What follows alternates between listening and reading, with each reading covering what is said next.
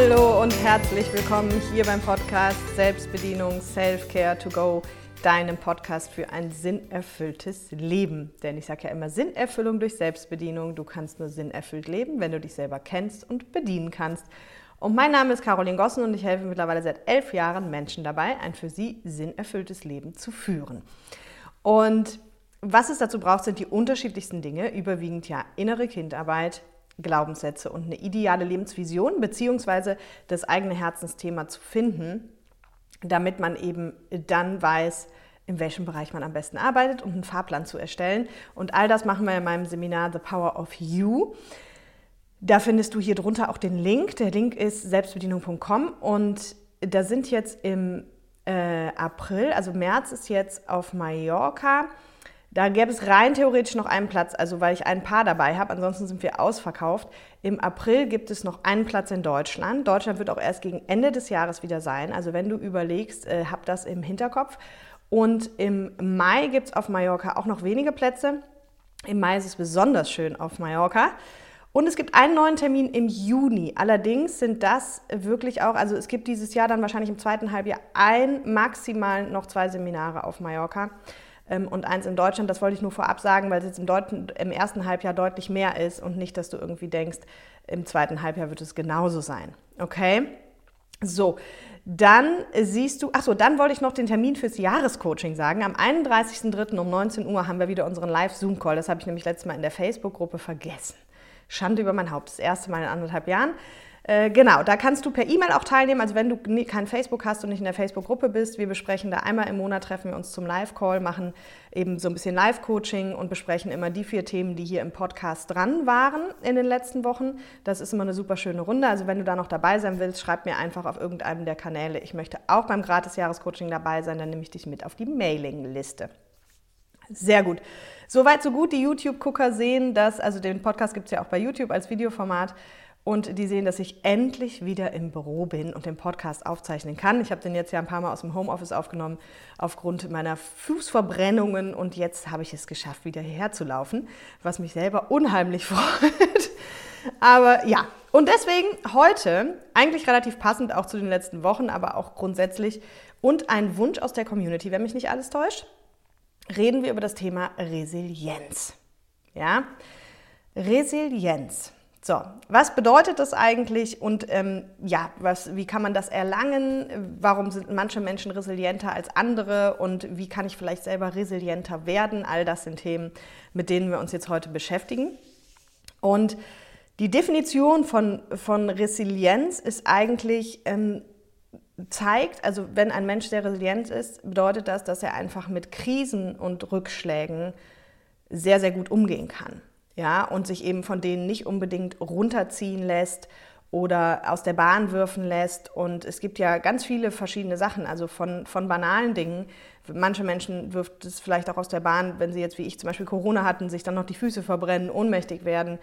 Andere stecken das leicht weg und sind dann aber dafür, sage ich mal, wenn was Schlimmes passiert, eine schlimme Krankheit oder ein Unfall oder Tod von nahen Angehörigen, was natürlich wahnsinnig schlimme Dinge alles sind. Ja, aber auch hier gibt es eben Menschen, die damit resilienter umgehen als andere. Und dieser Begriff ist ja seit ein paar Jahren so in aller Munde. Trotz allem ist es eben für viele noch nicht so ganz klar, was bedeutet das wirklich? Und es ist wirklich in der Psychologie beschreibt es wirklich die Fähigkeit, mit Krisen, Verlusten, Rückschlägen und all diesen Themen umzugehen. Ne? Und vielleicht ganz spannend, also die Folge, die hierzu super passt und auch übrigens zur nächsten Folge super passt. Ich nehme nämlich heute zwei Folgen auf, weil ich dann wieder drei Wochen an Tour bin und auch eben zwei Wochen auf Mallorca wieder für die Seminare. Und zu diesen beiden Folgen, also in der nächsten Folge geht es um Weiterentwicklung, ich weiß nicht, ob ich das gerade schon gesagt habe, passt super die Folge der Rückschläge. Also selbst wenn die dich im ersten Moment nicht so anspricht, hör sie dir super gerne an, weil da geht es am Ende eigentlich auch darum, dass es in meiner Welt gar keine Rückschläge gibt. Das heißt, die ist, glaube ich, so fünf, sechs Monate alt, die Folge. Aber hör die dir auch gerne nochmal an, wenn das ein Thema grundsätzlich ist, was dich beschäftigt. Die passt da wunderbar dazu. Okay? So, und Jetzt ist ja genau die spannende Frage. Also, wenn du schon länger hier bist, weißt du, ich betrachte das ja immer einmal so ein bisschen eben von, diesen, von dieser ganzen Mentalperspektive und einmal eben wirklich so von dieser tiefen Perspektive. Also, mein Ziel ist ja immer wirklich, dass wir Themen besser auflösen. Also, ich kann mental ganz, ganz viel machen und gerade für den Alltag und Akutsituationen eignen sich Mentaltechniken auch wunderbar. Aber um eben Themen aufzulösen, ist es eben wichtig, auch in, in die Tiefe zu gehen. Ja? Und was wir uns einfach mal angucken, sind so ein paar Punkte, die resiliente Menschen ausmachen. Okay? Und resiliente Menschen, also das hat man halt erforscht und rausgefunden und so weiter, haben erstmal zeichnet sie so ein bisschen aus, dass die meisten eben ein hohes Selbstbewusstsein haben. Wenn das ein Thema für dich ist, gibt es auch eine Folge, die drei Säulen des Selbst. Heißt, die ist auch schon sehr alt im Grunde, aber, also alt, der ist ja erst anderthalb Jahre alt, der Podcast, oder ja, ein Jahr und drei Monate. Genau, aber da kannst du dir die auch gerne nochmal anhören, weil man eben rausgefunden hat, dass eben Menschen, die sehr, sehr selbstbewusst sind, tendenziell mehr an sich glauben, ja, und dadurch eben auch so ein bisschen positiv sind und nicht so schnell in diese Opferrolle schlüpfen. Ne? Also das heißt, wenn jetzt was passiert, wie gesagt, das kann, können ganz banale Dinge sein, vielleicht äh, du hast eine Grippe oder halt eben auch was ganz Schlimmes, diese Menschen sind wirklich in der Lage, schnell also gehen weniger in die Opferrolle und sind in der Lage, einfach schnell wieder dank ihres Selbstvertrauens auch aufstehen, ne? dieses Hinfallen, Krone richten, aufstehen, weitermachen. Da sind Menschen, die sehr selbstbewusst sind, eben sehr gut in der Lage zu. Und das ist eben ein Punkt, den resiliente Menschen zum Beispiel besonders auszeichnet. Ne? So, dann ein zweiter Punkt ist Kontaktfreude. Also am Ende geht es dann natürlich mehr so um dieses ähm, Umfeld. Also habe ich ein gutes emotionales, freundschaftliches Umfeld. Und das kann Familie sein, das kann aber eben auch wirklich einfach durch Freunde sein. Ne? Also Freunde ist sind ja, wie, wie heißt dieser Spruch? Freunde ist die Familie, die man sich aussucht oder irgendwie sowas. Klar, das leuchtet auch ein, weil natürlich, wenn wir in schwierigen Lebenssituationen sind, der Mensch ist ein Herdentier, das hatten wir hier schon ganz oft, dann ist es einfach wichtig, dass du Menschen hast, mit denen du darüber reden kannst. Und ich hatte ja auch mal eine Folge zum Thema Freundschaft gemacht, warum Freundschaften unser Leben steuern. Und ich bin ja selber auch gar nicht so großer Fan davon, immer den Ratschlag sozusagen von anderen zu suchen, beziehungsweise Einschränkung, Ratschlag anhören, ja, aber eben bitte trotzdem sein eigenes Ding machen und sich nicht von der Welt des anderen beeinflussen lassen. Ne? Aber in dem Fall geht es natürlich darum, wenn dir was Schlimmes passiert, dass du einfach das Gefühl hast, hey, ich kann ich habe Leute, auf die ich zurückgreifen kann, ich kann mit Menschen darüber reden und Menschen können mich vielleicht unterstützen. Ja, das war ja für mich auch wieder so eine schöne Erfahrung. Also ich bin mir total bewusst darüber, dass ich wahnsinn, ein wahnsinnig tolles ähm, persönliches Umfeld habe. Und dadurch, dass ich ja toi toi toi, klopf mal auf meinen Kopf, auf Holz hier, ähm, nie krank bin, war das jetzt total spannend zu sehen, weil ich ja mit Corona alleine zu Hause saß und dann mit den verbrannten Füßen und und das war so crazy, weil ich habe irgendwie Blumen bekommen und und Care-Pakete und jeden Tag stand irgendwas anderes vor der Tür oder wurde per Amazon geschickt von meinen Freunden und das war wirklich Wahnsinn. Also an der Stelle, wer, wer den Podcast von euch hört, auch nochmal danke. Ich habe das letztens mal schon in der Story gesagt. Und ja, einfach super schön. Und natürlich stärkt einen das. Ja, also am Ende ist ja Resilienz eine gewisse Stärke, aber nicht im Sinne von, ich muss stark sein, sondern einfach wirklich zu sagen, hey, egal was im Leben kommt, ich kann es handeln. Ne, darum geht es ja. Ich kann es handeln und ich werde es handeln und ich weiß, dass ich es dass geregelt kriege und ich weiß, dass auch wieder bessere Zeiten kommen. Ja, und da ist eben neben Selbstbewusstsein auch das emotionale Umfeld ein ganz, ganz wichtiger Punkt. Und dann haben wir als nächstes auch so eine gewisse emotionale Stabilität. Ne? Also ist klar, ein Mensch, der sehr, sehr emotional ist und emotional sehr viel, sage ich mal, Achterbahn fährt, Höhen und Tiefen und, und sehr emotional ist, ist natürlich in so einer Krisensituation auch total schnell in der Emotion betroffen und wenn ich so emotional bin, ist es natürlich schwierig, sage ich mal, klar zu denken, was aber in Krisensituationen wirklich einfach gefordert ist. So, ich weiß das von mir früher, ich komme aus der total emotionalen Ecke, also ich frage ja auch hier mal, aus welcher Ecke kommst du? Was du ja eben auch schon mal für dich machen kannst. Ne? Hast du eher das Gefühl, du bist ein sehr resilienter Mensch oder hast du das Gefühl, du bist vielleicht noch nicht so resilient? Und einfach mal zu gucken, wo stehst du oder auch Skala 1 bis 10, sagst du, wenn 10 top resilient ist, was ist die erste Zahl, die bei dir kommt? Ja, dass du so ein bisschen eine Idee hast, wo stehst du und dass du dann auch weißt, wohin du dich entwickeln darfst. Und genau, also die Emotion ist halt eben so in die steht uns in Krisenzeiten so ein bisschen im Weg. Ne? Ist auch ganz egal, in welche Richtung die geht. Also ob du dann emotional eher in die Opferrolle abtauchst und sagst, klar, schon wieder klar, dass es mir passiert, oder ob du ähm, einfach emotional so gefangen bist, und so ging es mir früher, wenn, wenn schlimme Sachen passiert sind, oder noch nicht mal unbedingt schlimm, schlimm, aber die mich beschäftigt haben, dann konnte ich nicht mehr klar denken. Und mein Weg daraus war immer, mit so vielen Leuten zu reden. Ich habe dann teilweise 27 Mal am Tag die gleiche Geschichte erzählt, meiner Familie, meinen Freunden, mit allen darüber geredet, bis ich wieder klar denken konnte. Ja?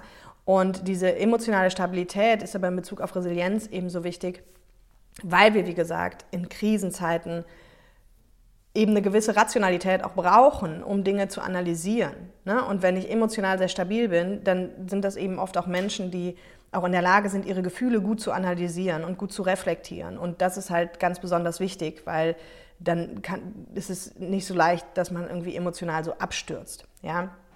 Und zu dem Thema Emotion, wie du, da gibt es ja auch eine Folge, wie du all deine Emotionen meistern kannst, um das hier nochmal kurz auf den Punkt zu bringen, weil das kann gar nicht oft genug gesagt werden. Gefühle sind da, um gefühlt zu werden. Und der Mensch hat ja vom Gehirn her so diese Struktur, unangenehme Gefühle wollen wir wegdrücken. Ich will da aber jetzt auch gar nicht näher drauf eingehen, weil das hier schon ganz oft Thema war. Hör dir gerne die Folge an, wie du all deine Emotionen meistern kannst. Das ist auch schon, glaube ich, ein knappes Jahr wahrscheinlich her. Und das bringt uns am Ende in die Ruhe. Also da sind wir auch wieder ganz schnell bei innerer Kindarbeit. Ja, innere Kindarbeit ist zum Beispiel ein wahnsinniger Faktor, wahnsinniger Faktor, wenn nicht der größte Faktor um emotional stabil zu werden und am Ende auch in meiner Welt resilient zu werden. Ja? In Kombination mit ein paar Glaubenssätzen, gar keine Frage. Also wenn du dir jetzt vorstellst, du hast die Glaubenssätze, äh, das Leben ist schwer und anstrengend und äh, ich bin ein Pechvogel und immer passiert mir sowas und so, dann ist es natürlich klar, dass das Leben auch immer wieder solche Situationen schicken muss. Also wenn wir jetzt kurz mal schon mal zu diesen tiefen Auflösungsprozessen gehen, dann wie wir haben meine Zuhörer mittlerweile schon so schön erkannt, ist irgendwie für alles eigentlich die Lösung innere Kind- und Glaubenssatzarbeit. Tatsächlich für sehr, sehr viel.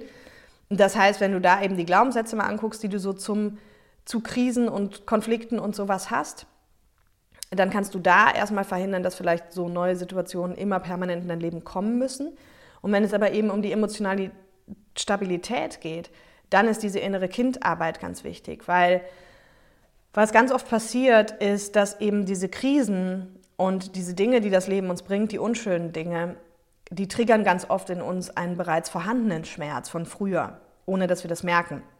Also ich habe das, glaube ich, auch hier schon mal erzählt, dass ich früher ganz oft immer mitgeweint habe, wenn jemand anders was Schlimmes passiert ist und auch wirklich herzzerreißend mitgeweint habe. Also auch so, dass, dass ich teilweise dachte, boah, es zerreißt mir das Herz, boah, dieser Schmerz, den der andere jetzt spüren muss und so.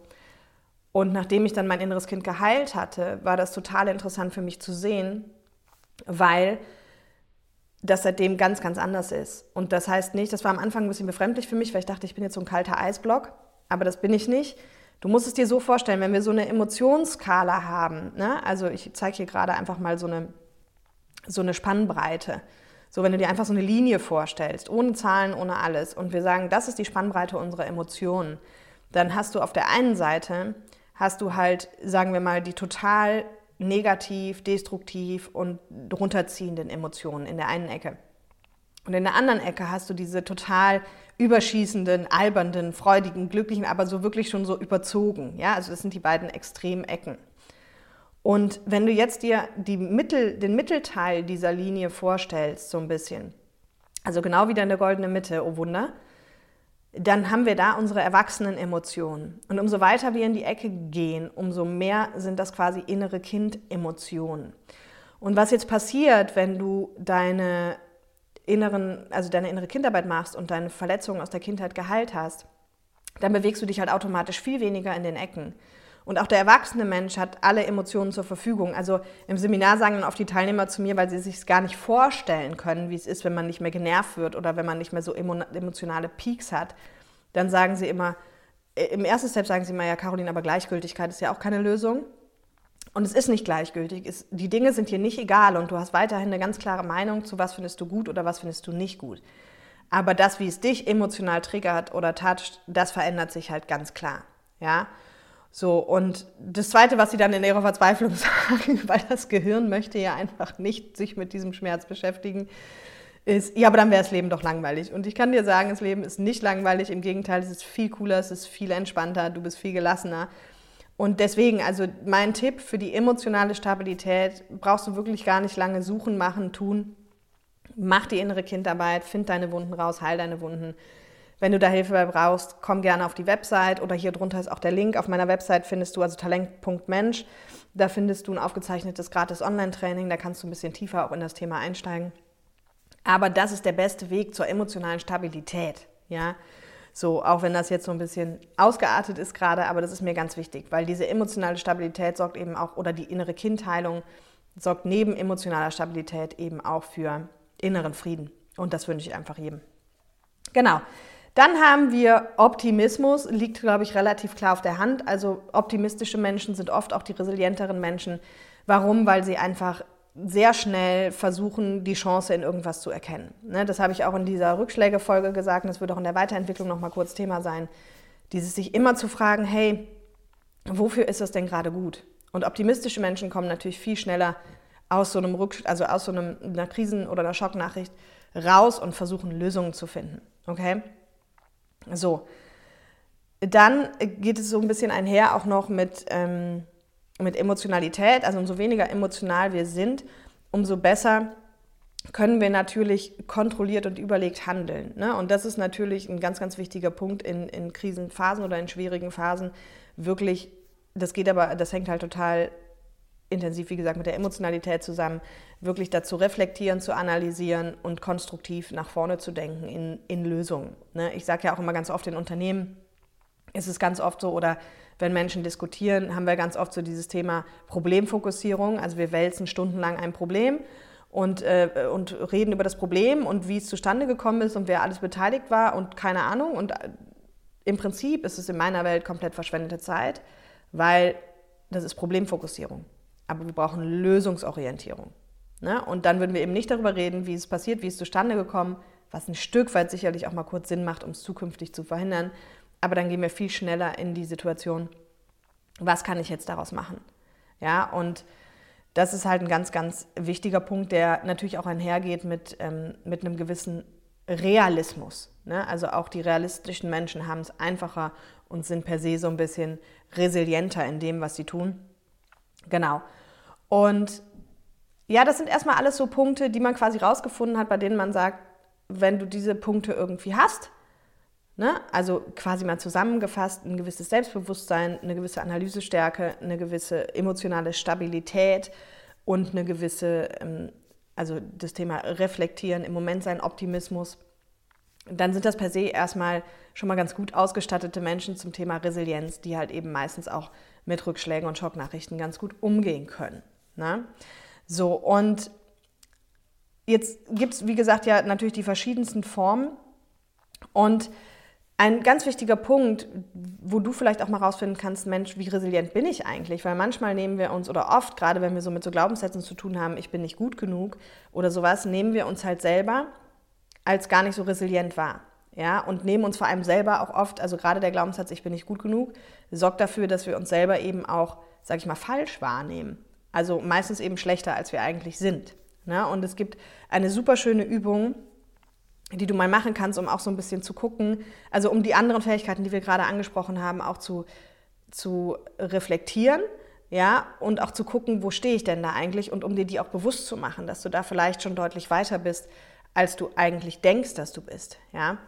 Und zwar ist das eine Übung mit so einer Lebenslinie. Also du machst dir einfach von quasi deiner Geburt bis zu deinem heutigen Alter, machst du, nimmst am besten so ein DIN A3-Blatt oder so, machst es quer. Und dann ziehst du da quer so eine Linie durch. Also wirklich durch die Mitte des Blattes. Und dann hast du halt von null bis heute irgendwie. Und dann reflektierst du mal dein Leben und zeichnest einfach mal Du kannst nur die Tiefpunkte jetzt einzeichnen, du kannst aber auch, würde ich dir empfehlen, weil das ist auch ein super spannender, ein super spannendes Endergebnis oft, dass du halt einzeichnest, was sind die Punkte, die dir einfallen seit deiner Kindheit, die entweder besonders schön oder besonders schlimm waren. Ja, und, und du zeichnest die quasi immer, also wenn jetzt ein Punkt besonders schön war, dann ist er auf dem oberen Teil des Blattes und du überlegst halt, okay, wie schön war er denn? Ja, vielleicht sitzt er direkt an der Linie, vielleicht sitzt er aber auch ganz oben, weil du sagst, das war wirklich so einer der Top-Momente meines Lebens. Und bei den Tiefpunkten genau so, und die sind natürlich für die Übung deutlich wichtiger. Die zeichnest du halt auf die untere Hälfte des Blattes und machst halt dann auch irgendwie erstmal Kreuzchen und schreibst halt irgendwie dran, zum Beispiel Tod von meinem geliebten Haustier oder Tod von der Oma oder Unfall oder keine Ahnung, was du für Tiefpunkte hattest. Und setzt die aber halt immer quasi, du hast die ganze untere Hälfte des Blattes, um die quasi zu ranken. Also umso näher die an der Linie sitzen, umso weniger schlimm sind sie. Und umso tiefer sie quasi unten am Blattrand sitzen, umso schlimmer sind sie. Und dann machst du erstmal einfach nur Kreuzchen oder Pünktchen und schreibst halt dran, was das Ereignis war. Und wenn du das gemacht hast, dann kannst du danach diese ganzen Punkte verbinden. Also du guckst, wo sitzt das erste Kreuzchen, das ist ja die Alterslinie, und dann verbindest du alle Kreuzchen wie damals so beim Malen nach Zahlen miteinander und was entsteht, ist dann so eine Kurve. Ja? Und ich weiß, ich habe die Übung, glaube ich, vor zehn oder elf Jahren das erste Mal gemacht.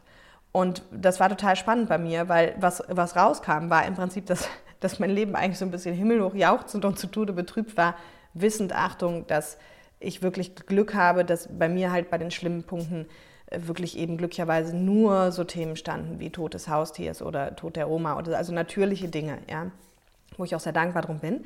Aber spannend war halt wirklich, dass, dass die Linie einfach wirklich so immer krass hoch und runter ging. Also die hat ganz klar wieder gespiegelt meine emotionale Instabilität sozusagen damals noch.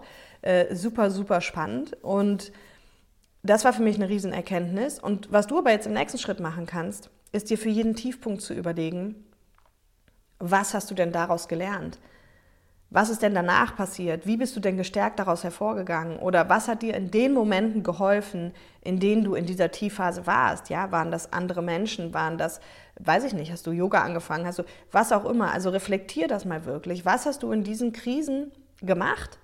Mach dir das bewusst und vor allem, wie bist du gestärkt daraus hervorgegangen? Weil das ist das, was die meisten Menschen bestätigen, wenn es einmal überstanden ist, egal ob du dich bewusst damit auseinandergesetzt hast oder nicht, dann ist man in irgendeiner Form stärker als vorher. Ja, und nicht stark im Sinne von, ich muss stark sein, ich muss alles alleine schaffen, sondern einfach eben stärker im Sinne von resilienter. Ist ja auch klar, umso mehr ich schon erlebt habe im Leben, umso weniger kann mich schocken. Ja, also das ist natürlich auch neben den Punkten, die ich eben aufgezählt habe, gibt es natürlich auch Menschen, die sind wahnsinnig resilient. Warum? Weil sie schon so wahnsinnig viele schlimme Sachen erlebt haben. Und das wünsche ich natürlich keinem, aber ich hatte eine, ähm, äh, was heißt ich hatte? Ich habe eine Freundin wirklich, die hatte eine ganz, ganz schlimme Kindheit und das ist heute eine ganz, ganz tolle Frau.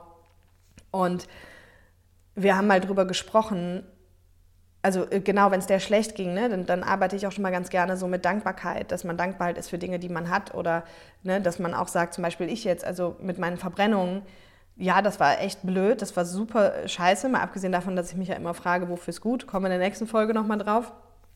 Aber ich denke mir dann halt auch, hey, ich habe echt Glück gehabt, weil das hätte auch ins Gesicht gehen können und, und so, ja, und das hat bei ihr aber nie gezogen. Und irgendwann haben wir herausgefunden, warum das nicht zieht. Weil sie so viele schlimme Dinge erlebt hat in der Kindheit. Und sie ist jahrelang mit dem Satz eingeschlafen, wenn es morgen noch schlimmer wird, kann ich mich immer noch umbringen. Und der hat, das hat sie quasi so resilient gemacht, dass ganz viele andere Dinge, die für, sage ich mal, den, den Otto-Normalverbraucher wirklich schon schlimm sind, in ihrer Welt wirklich gar nicht schlimm waren. Ja, also das ist natürlich auch ein Punkt, wie Menschen resilient werden, aber das ist ein Weg, den wünsche ich natürlich keinem. Also äh, da würde ich lieber das, was wir eben besprochen haben, die Punkte, mich darauf konzentrieren. Und ähm, genau, ne? So, das heißt, analysiere diese, diese Liste und guck wirklich Punkt für, also Tiefpunkt für Tiefpunkt, was hat es dir gebracht? Was hat es vielleicht eben auch für einen Sinn gehabt? Weil welche Dinge haben es vielleicht dadurch verändert? Also Beispiel, wenn du sagst, ähm, ein Tiefpunkt war, ich bin gekündigt worden aus heiterem Himmel. Und das war für mich wirklich ganz, ganz, ganz schlimm. Und vielleicht hast du es auch bis heute noch nicht verarbeitet. Aber dann guck mal, wo du heute stehst. Ja, vielleicht bist du in der Zwischenzeit selbstständig oder hast deinen Traumjob gefunden oder keine Ahnung. Und das wäre alles gar nicht möglich gewesen, wenn du damals nicht gekündigt worden wärst, weil dann säßt du da vielleicht immer noch. Ja, und da gibt es ja auch diesen schönen Satz, einer meiner Lieblingssätze, du musst das Leben vorwärts leben und rückwärts verstehen. Und ich finde, rückblickend ergeben wirklich so viele Dinge Sinn. Vor allem, wenn wir uns halt fragen, wofür war es gerade gut. Ne? Genau.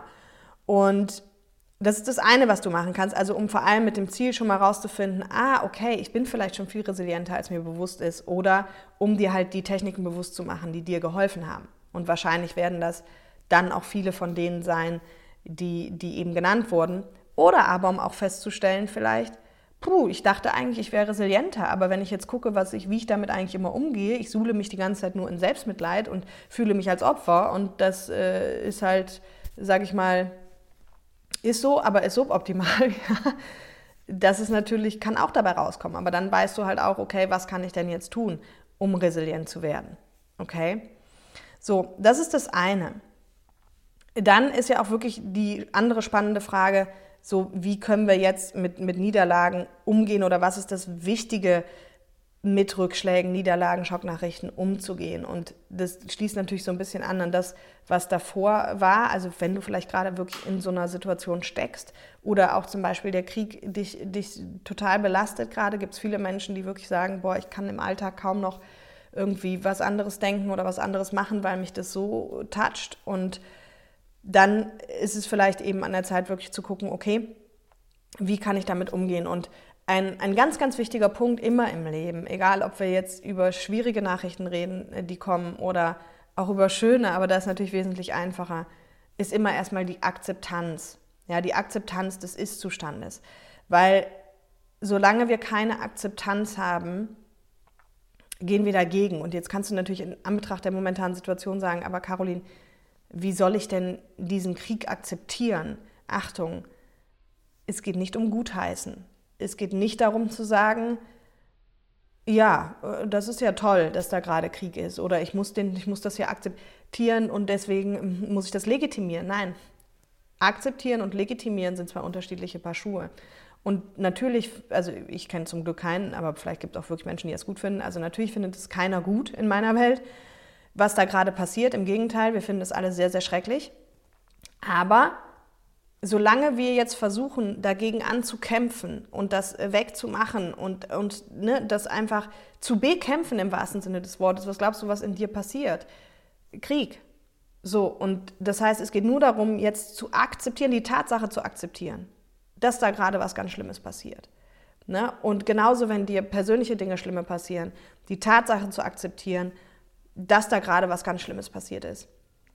Und das Bewegendste, was ich dazu jemals gehört habe, das habe ich, glaube ich, auch in einer anderen Podcast-Folge schon mal erzählt. Und ich weiß auch leider nicht mehr, in welchem Pod ich, Podcast ich das gehört habe. Ich muss das nochmal nachgucken. Ich glaube von, vielleicht habe ich es in der letzten Folge auch gesagt, aber Leo Winscheid oder sowas, ein Psychologe auf jeden Fall, der macht Podcasts und immer ganz bewegende Geschichten, wahre Geschichten von Menschen. Und da war eine Geschichte von einer Frau, die hat mich so, so getatscht und die ist, glaube ich, fast somit das beste Beispiel für Resilienz die sind mit der Familie, vierköpfige Familie, Tochter, Sohn, Vater, in Urlaub gefahren, in Skiurlaub und sie hat kurz vor Ziel, eine halbe Stunde vor Ziel, haben sie getauscht und sie ist gefahren und baut, keine Ahnung, ein paar Minuten später einen Unfall auf, auf glatter Fahrbahn und, und Tochter und Vater oder Sohn und Vater, bin ich mir jetzt nicht sicher, sind auf jeden Fall tot. Und ähm, sie überlebt halt mit ihrer Tochter wo ich jetzt gar nicht mehr weiß, ob die sogar dann auch noch gestorben ist. Also auf jeden Fall ganz, ganz, ganz schreckliche Geschichte. Und sie berichtet in dem Podcast, dass als sie das dann im Krankenhaus äh, gehört hat, dass einer ihrer ersten Reaktionen war, ich nehme das Schicksal an. Ja, und das, das hat, da habe ich damals echt da gesessen, das weiß ich noch, auch mit Tränen in den Augen, weil hier wieder zurück zu erwachsenen Emotionen. Also du kannst, du hast Emotionen, aber die ufern eben nicht so aus und habe echt gedacht, Hut ab. Hut ab, weil das genau das ist, worüber ich hier immer spreche. Aber dass jemand das so schnell auch wirklich so annimmt. Und das heißt nicht, dass das für sie natürlich das Schlimmste war, was ihr im Leben passiert ist. Aber das ist am Ende die einzige Möglichkeit, irgendwo rauszukommen, weil solange wir uns darin suhlen, dass, dass es so schlimm ist und so unfair ist und so dies und so jenes, und natürlich kommen diese Phasen auch alle gerade um, also umso schlimmer die, die Nachricht ist, aber am Ende führt es uns nicht ins Glück. Ja, und, und ins Glück führt es uns nur, wenn wir eben auch hier das natürlich alles verarbeiten. Das ist auch ganz wichtig bei diesen ganzen schlimmen Situationen, dass wir uns mit den Themen wirklich auseinandersetzen, die bearbeiten, verarbeiten, weil nur dann können wir halt irgendwie zurück auch in die, in die guten Gefühle. Ja, und das ist ja grundsätzlich dieses Gefühl, das Problem mit den negativen Gefühlen, dass der Mensch immer versucht, sie eben nicht zu fühlen und wegzudrücken. Ne? Genau, so. Und was eben auch hilft in Akutsituationen, ist Schreiben. So blöd wie es klingt, ich habe das schon so vielen Leuten empfohlen. Meine Eltern haben mir das zum Glück auch beigebracht. Ich bin eigentlich nicht so der Schreiberle, Aber gerade wenn du solche schlimmen Situationen hast oder einfach nur Konfliktsituationen oder mit Menschen, dass irgendwas nicht geregelt kriegst und alles, was dich einfach belastet, nimm dir einfach einen Stift und einen Zettel und schreib mal einen Brief an diese Person, die es betrifft. Ne, das gilt übrigens, das geht auch für tote Personen. Und du hast jetzt zwei Möglichkeiten. Du kannst es aber auch nach dem Briefschreiben entscheiden. Du kannst den Brief einfach nur an die Person schreiben, aber du weißt von vornherein, du gibst ihn niemals ab, sondern du verbrennst ihn vielleicht danach. Oder du ähm, nimmst dir vor, dass du ihn abgibst. Ja, in dem einen Fall, wo du ihn nicht abgibst, ist halt wirklich auch so, wenn da viel Groll und Wut und sowas ist, kannst du es auch alles da reinschreiben. Dann kannst du den auch mit Vorwürfen erstmal spicken und alles rauslassen, weil es dient ja wirklich nur der Verarbeitung. Solltest du dich entscheiden, den Brief abzugeben, solltest du das halt, diesen Teil nicht machen. Ja? Und deswegen würde ich dir eher wirklich auch zur Verarbeitung empfehlen, zwar Briefe an jemanden zu adressieren, sie zu schreiben, aber nicht abzugeben. Im Gegenteil, vielleicht nachher zu verbrennen um ein Ritual zu haben, um das Thema wirklich abschließen zu können. Und da kannst du dann eben mit so intuitivem Schreiben arbeiten. Was heißt das? Das heißt, du schreibst die ganze Zeit durch. Und selbst wenn du nicht weißt, was du schreiben sollst, schreibst du halt, ich weiß nicht, was ich schreiben soll, ich weiß nicht, was ich schreiben soll. Und dann kommt aber wieder ein Gedanke und dann schreibst du alle Gedanken auf, die fließen. Das kann man auch als Journaling bezeichnen. Das machen auch viele Menschen dann täglich, um zu gucken, was sie da schreiben. Und da kommen eben manchmal erschreckende Dinge raus, weil jetzt schreibst du natürlich ungefiltert alles aus dem Unterbewusstsein auf und dann weißt du erstmal, was da los ist und was du eigentlich denkst und wie es da eigentlich aussieht. Ja, also das ist eine sehr, sehr schöne Methode, um eben da Themen, sage ich mal, aufzulösen und, und einfach für sich, sage ich mal, ähm, ja, Themen zu verarbeiten. Ne? Genau. Und dann, ganz wichtig, aber das haben wir auch schon angesprochen, ist eben der Punkt lösungsorientiert.